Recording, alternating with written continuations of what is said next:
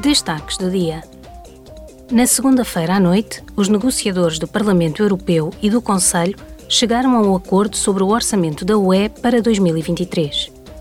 O acordo centra-se em mitigar as consequências da guerra na Ucrânia e contribuir para um processo de recuperação pós-pandemia mais eficaz.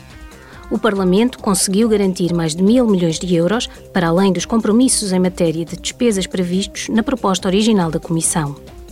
Estes fundos adicionais serão gastos em prioridades fundamentais, como a ajuda humanitária e os programas Erasmus, e de infraestruturas. Cerca de 94% do orçamento da UE presta apoio financeiro a cidadãos, regiões, cidades, agricultores e empresas.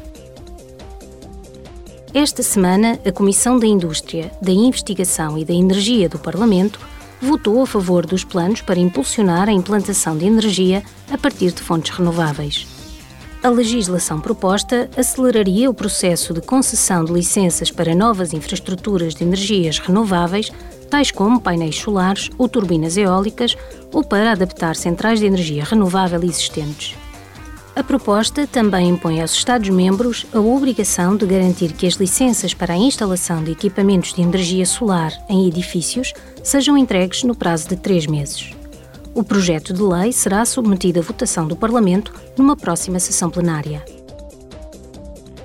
Amanhã, em Bruxelas, a Comissão dos Direitos das Mulheres e da Igualdade dos Gêneros e a Comissão das Liberdades Cívicas, da Justiça e dos Assuntos Internos organizarão uma audição pública sobre as consequências da proibição de facto do aborto na Polónia.